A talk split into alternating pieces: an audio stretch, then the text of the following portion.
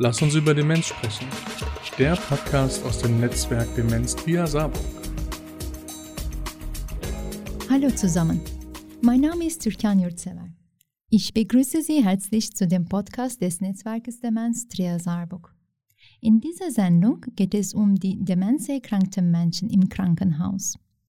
Die Fragen für dieses Thema werden wir an Herrn Kevin Lehmann, Demenzbeauftragter im Bruderkrankenhaus Trier, stellen. Lieber Herr Lehmann, ich starte mit der Frage, welche Informationen braucht das Personal für die Krankenhausaufnahme von den pflegenden Angehörigen? Also was immer wichtig ist, ist zum Beispiel so wie, wie desorientiert ist jetzt mein demenziell erkrankter Angehöriger oder Angehörige. Welche Art einer Demenz hat dieser Mensch? Das ist für uns auch unheimlich wichtig, weil natürlich die einzelnen Demenzformen sich in ihren Symptomatiken auch ein bisschen unterscheiden. Dann brauchen wir am besten, wenn wir noch Informationen bekommen über verschiedene Rituale, die ein Mensch pflegt. Zum Beispiel, wenn jetzt jemand in jedem Abend seit 84 Jahren ein warmes Glas Milch trinkt zum Einschlafen, dann wollen wir das natürlich im Krankenhaus auch möglich machen. Und natürlich auch, wie zum Beispiel Morgenrituale sind oder was mag der Mensch besonders gern, wenn wir irgendwelche Informationen bekommen von Sachen, die wir uns sonst mühselig selber erarbeiten müssen und das, wenn Leute sechs Tage hier bleiben, und nur oder quasi nur sechs Tage hier sind, ist das ein bisschen schwierig rauszufinden, was so die Rituale des einzelnen Menschen sind. Das wäre bei uns halt besonders wichtig. Vorsorgevollmacht, Betreuungsverfügung oder Patientenverfügung. Sind solche Regelungen bei Krankenhausaufnahme wichtig? Ja, also unbedingt. Ne? Also wenn wir eine Vorsorgevollmacht oder eine Betreuungsverfügung oder auch eine Patientenverfügung haben, immer mitbringen, das sind so Dokumente, die, die uns in unserem Alltag unheimlich entlasten. Wenn wir jetzt zum Beispiel jetzt davon ausgehen, dass eine dementiell erkrankte Person fünf Kinder hat und wir nicht wissen, wer hat jetzt da die Vollsorgevollmacht oder wer ist jetzt hier Betreuerin oder äh, gibt es eine Patientenverfügung, wo nochmal eine Vorsorgevollmacht mit drin steht, das gibt es ja auch teilweise kombiniert, dann hilft uns das und entlastet uns unheimlich. Wie können sich die Menschen mit Demenz im Krankenhaus in einer fremden Umgebung zurechtfinden und wohlfühlen? Das ist unheimlich schwierig. Man muss sagen, ein Krankenhaus an sich ist eigentlich ein Ort, an dem dementiell erkrankte Patientinnen sich so wohlfühlen wie zu Hause, das, das wird niemals funktionieren. Wir haben, es ist, ein, es ist ein Ort, der ist schnelllebig heutzutage.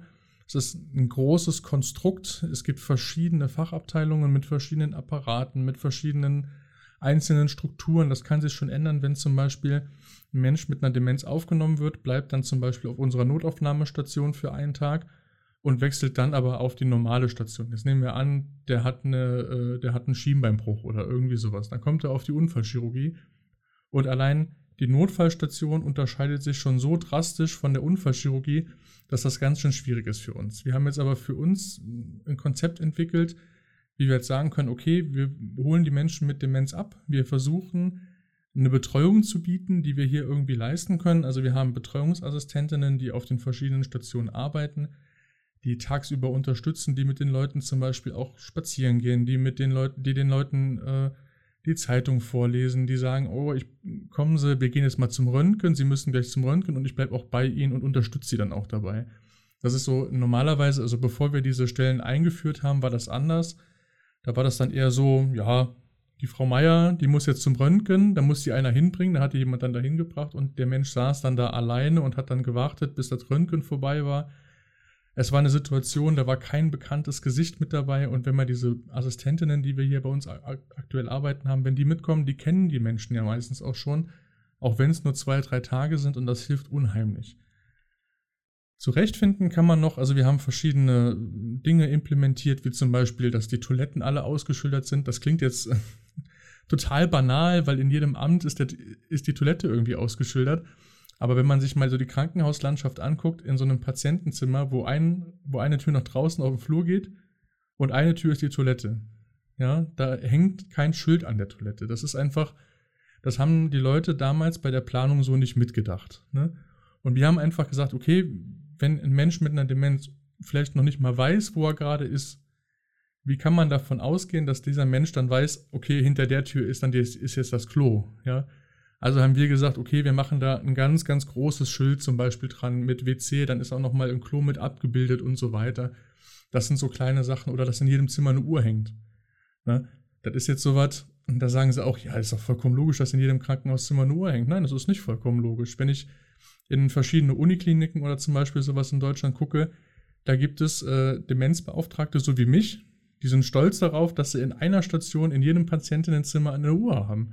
Dann sage ich, ja, ist doch total irre, bei uns sind, da, da hängt überall eine Uhr, das ist doch vollkommen logisch. Ne? Aber das sind so kleine Dinge, die ein Krankenhaus machen kann, um, um irgendwie eine Orientierung oder äh, einen gewissen Wohlfühlfaktor oder, sag ich mal, einen Halt für Menschen mit Demenz zu bieten. Ist Rooming-In für die Fliegendangehörige möglich? Ja, also im Krankenhaus der Barmherzigen Brüder geht das tatsächlich. Ich kann jetzt natürlich nicht für alle Krankenhäuser sprechen.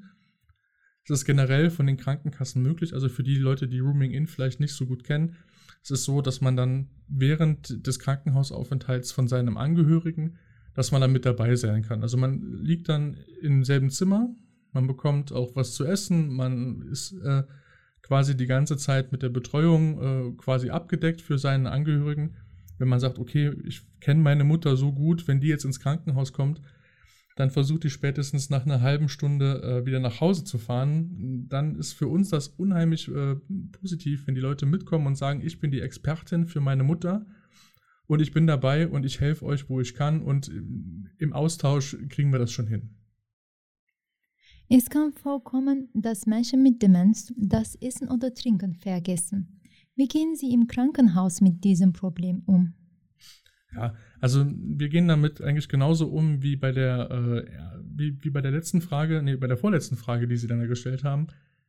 Wir haben halt diese Assistentinnen, die tatsächlich zu den Mahlzeiten auch einmal rumgehen und auch schauen, essen die Leute oder vielleicht isst auch jemand nur, wenn, wenn er in Gesellschaft ist. Das, das gibt es ja auch. In der heutigen Krankenhauslandschaft ist es so, wenn Sie sich in so ein Patientenzimmer begeben, zur Mittagspause und oder zur Mittagsruhe oder wenn da halt gerade gegessen wird. Sagen wir es einfach mal so, um es einfacher auszudrücken.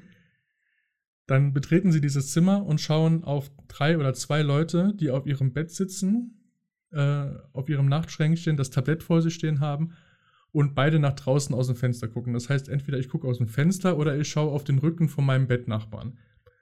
Und das sind dann so einfach so Sachen, da sind die BetreuerInnen hier bei uns im Krankenhaus ganz schön auf Zack. Die gehen dann hin und sagen, ja, passen Sie mal auf, wir setzen Sie erstmal hier an den Tisch, dass wir eine Gemeinschaft haben. Und wenn das zum Beispiel in Zeiten von Corona ging das ja auch, wenn man in einem Zimmer zusammengelegen hat, dann haben sich alle an einen Tisch gesetzt und, und dann wurde dann da auch gegessen. Und das ist einfach so diese ständige Betreuung, die wir irgendwie bieten können, zumindest in der Hauptzeit aktuell, ist das schon von großen, äh, ist das schon von großem Vorteil. Wie kommen die Pflegekräfte mit demenzerkrankten Menschen zurecht? Ja, das ist auch, das ist auch eine gute Frage, kann man einfach mal sagen. Hm, die Krankenpflegekraft an sich, um das jetzt mal so groß, ganz omnipräsent auszudrücken, ähm, hat in ihrer Ausbildung nicht so viel über Demenz gelernt. Also jemand, der im Krankenhaus arbeitet, hat jetzt nicht unbedingt das Fachwissen über Demenz, was zum Beispiel jemand hat, der Altenpflege dann, der halt Altenpflege gelernt hat. Das ist allein schon an der Stundenzahl, die die in der Ausbildung haben. Ich glaube, bei der Krankenpflege sind es 40 Stunden zu Demenz und da ist auch alles mit dabei. Also da ist jetzt nicht nur äh, äh, Demenz an sich und Kommunikation, sondern da ist auch Anatomie und sowas mit dabei. Also was passiert bei einer Lewy-Körperchen-Demenz, was passiert bei Morbus Pick und, oder heute Frontotemporaldemenz. Und äh, bei uns im Krankenhaus ist es so, dass die auch alle, also dass die meisten Pflegenden zusammen mit dem Demenzzentrum, was ich damals zusammen mit ihnen, also mit euch quasi auch gemacht habe, ähm, dass wir eine große Schulung gestaltet haben, um die Leute halt nochmal so ein bisschen zu sensibilisieren. Mittlerweile ist es auch so, dass ich auch in der Krankenpflegeschule Unterricht über den Standardunterricht hinaushalte. Aber generell sind Pflegekräfte, also man muss auch sagen, wenn man zum Beispiel auf einer Chirurgie arbeitet, sind das meistens auch Pflegekräfte, die sagen, ja, ich habe Bock auf Chirurgie. Ja. Und wenn dann da jetzt jemand mit einer Demenz kommt, dann sprengt der teilweise schon den Stationsrahmen und man hat auch nicht so richtig äh, damit gelernt, dann damit umzugehen. Auf der Neurologie ist das natürlich nochmal was ganz anderes. Da weiß man, okay, ich bin Pflegekraft auf der Neurologie, da kommt jemand mit einer Demenz. Das ist vollkommen klar, weil das ist unser Fachgebiet. Ja. Aber man ist immer stets bemüht, Das klingt jetzt vielleicht, ein bisschen negativ, aber die Leute engagieren sich schon, aber manchmal, manchmal fehlt ihnen einfach das Wissen und vielleicht auch die Geduld in diesem stressigen Tag. Also man geht davon aus, dass, also wenn man davon ausgeht, dass eine Pflegekraft teilweise so 10, 15 Menschen versorgt und äh, dann ist davon jemand dementiell erkrankt und vielleicht auch gerade mit der Situation im Krankenhaus überfordert, ist das schon sehr schwierig für die Leute teilweise. Findet sich der Betroffene im Krankenhaus alleine zurecht oder besteht die Gefahr, dass er unbemerkt das Krankenhaus verlässt? Also in unserem Krankenhaus, also wer das Krankenhaus der Barmherzigen Brüder kennt, weiß, dass das ein Labyrinth ist. Also das ist, sogar ich finde mich da manchmal nicht zurecht und ich arbeite schon seit fast zehn Jahren hier.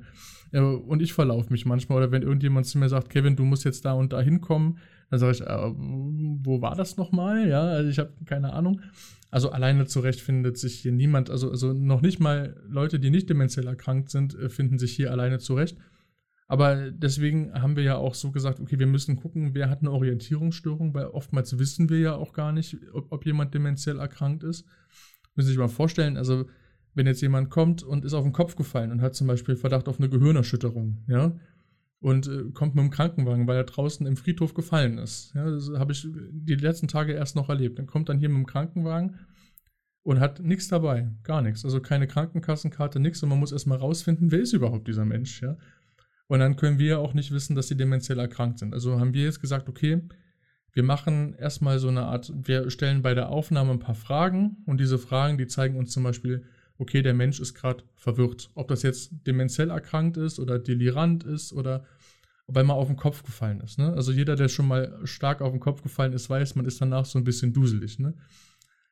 Und das sind dann so, so Fragen, die zeigen uns, okay, den können wir vielleicht gerade nicht irgendwo alleine hinschicken. Also da muss dann jemand mitgehen, der den zumindest mal zeigt, wo es ist. Und jetzt natürlich noch etwas, eigentlich sind das zwei Fragen. Also wenn jemand unbemerkt das Krankenhaus verlässt, also da, es gibt, glaube ich, kein Krankenhaus, wo nicht jemand mit der dementiellen Erkrankung schon mal ausgebüxt ist. Sage ich jetzt einfach mal so flapsig, wie es sich halt auch anhört. Da können wir uns natürlich auch nicht von ausnehmen. Also in der heutigen schnelllebigen Zeit dass da mal eben jemand weghuscht, ja, wo man das vielleicht nicht mitbekommen hat. Hm, passiert schon öfters mal, also was heißt öfters mal? Ein paar Mal im Jahr passiert das vielleicht, aber das wird auch relativ schnell bemerkt und dann gehen die Leute den auch suchen und man muss auch sagen, seitdem ich diese Betreuungskräfte hier bei uns im Krankenhaus habe, die wirklich unheimlich wichtig sind für unser Krankenhaus, passiert das auch schon seltener. Weil ganz oft ist es ja so, dass die Leute vor allem am Nachmittag äh, das Krankenhaus auf eigene Faust verlassen und das passiert auch ganz oft wegen Langeweile. Ja, am Vormittag haben wir Untersuchungen, da kommt so ein Arzt rein, der will irgendwas von einem, ist zwar ein komischer Typ, aber ich rede trotzdem mit dem. Ja, und dann so ganz, ganz viele verschiedene Dinge passieren da. Aber am Nachmittag, wenn so langsam Ruhe einkehrt und so, dann denken die Leute, ja gut, ich bin jetzt hier fertig, dann kann ich ja jetzt auch gehen. Ne? Passiert ja heute nichts mehr, dann gehe ich jetzt heim. Ja, und das sind dann die Momente, da kann man nicht immer ein Auge drauf haben und wir sind keine geschlossene Anstalt. Also das heißt, die Leute können theoretisch auch einfach immer los. Man versucht natürlich immer, das auch irgendwie zu verhindern, weil man ja auch Sorge hat, dass die Leute dann jetzt, sage ich mal, zum Beispiel auch nur auf Socken dann gehen, weil sie die Schuhe gerade nicht gefunden haben oder irgendwas. Und das ist aber ein Problem, dem wir uns natürlich auch annehmen und auch was tatsächlich durch diese Betreuung und, und Tagesaktivierung tatsächlich auch unheimlich weniger geworden ist. An wen kann man sich im Krankenhaus bei Problemen wenden? Also man kann sich, wenn man jetzt, wie meinen Sie das jetzt? Also, also wenn jetzt jemand Probleme, ähm, wenn jetzt jemand Probleme mit der, mit der Versorgung hat, genau. ah, dann kann man sich immer gerne an mich wenden. Also wenn man also in erster Linie mal an die Pflegekräfte auf Station und sagen, ja hier, ich habe da und da das Problem und, und, und, wer kann mir denn da helfen? Oder gibt es irgendwelche ähm, Betreuungskräfte hier, die mir da irgendwie Unterstützung geben können. Oder kann ich direkt mit dem Demenzbeauftragten sprechen, dann rufen die Kolleginnen mich an und dann gehe ich dahin und dann kann ich auch Beratungsgespräche führen, kann auch gucken, ob ich irgendwie was vermitteln kann oder wenn Sie jetzt merken, okay, meine Tante, die ist jetzt im Krankenhaus der Barmherzigen Brüder, liegt auf einer Station, wo man vielleicht nicht unbedingt dementiell erkrankte Menschen verorten würde, wie jetzt zum Beispiel auf der Augenstation. Sage ich dann natürlich, aber Menschen mit einer Demenz werden immer, haben auch Augenprobleme, können auch am Auge auch operiert werden zum Beispiel. Aber da ist jetzt die Frequenz nicht so hoch von Menschen mit einer Demenz, dann kann man sich gerne immer an mich wenden, dass ich dann damit in die Betreuung einsteige. Ansonsten, wenn man generelle Fragen hat, gibt es bei uns im Krankenhaus auch das Patientinnen-Informationszentrum, wo man auch immer, wo auch Mitglieder aus dem Netzwerk Demenz sitzen, die auch immer gerne mitberaten. Und äh, wir sind eigentlich immer für alle da.